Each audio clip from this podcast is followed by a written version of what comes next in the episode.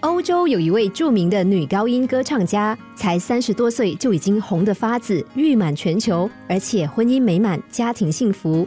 有一次，她到邻国开独唱音乐会，入场券早在一年之前就被抢购一空了。当晚的演出也受到非常热烈的回响。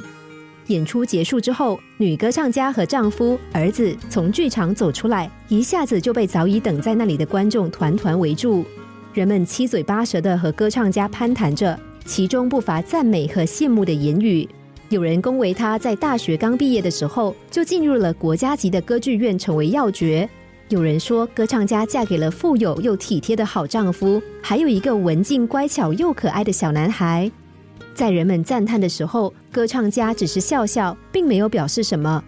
等大家把话说完之后，他才缓缓的说：“我首先要谢谢你们对我和我家人的赞赏。”但是你们看到的只是单方面，还有另外一面你们并没有看到，那就是你们夸奖文静乖巧又可爱的这个小男孩，其实是一个不会说话的哑巴，而且他在家还有一个姐姐，是需要常年关在有铁窗房间里的精神分裂症患者。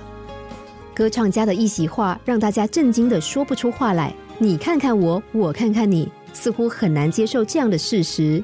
这时，歌唱家又心平气和的跟大家说：“这一切说明什么呢？恐怕只能够说明一个道理，那就是上天给谁的都不会太多。上天不会让生命完美无缺，他不把苦难都消除，他不会让我们有求必应。这也就是我们到人间这所学校来学习的目的。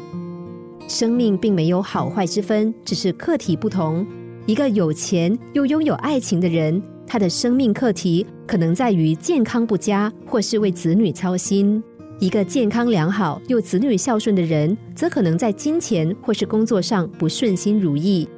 你欠缺的，也许是别人拥有的，而你的幸福也可能是别人所缺憾的。所以不必羡慕别人。既然缺憾是我们生命中的一部分，那何不坦然的去接受呢？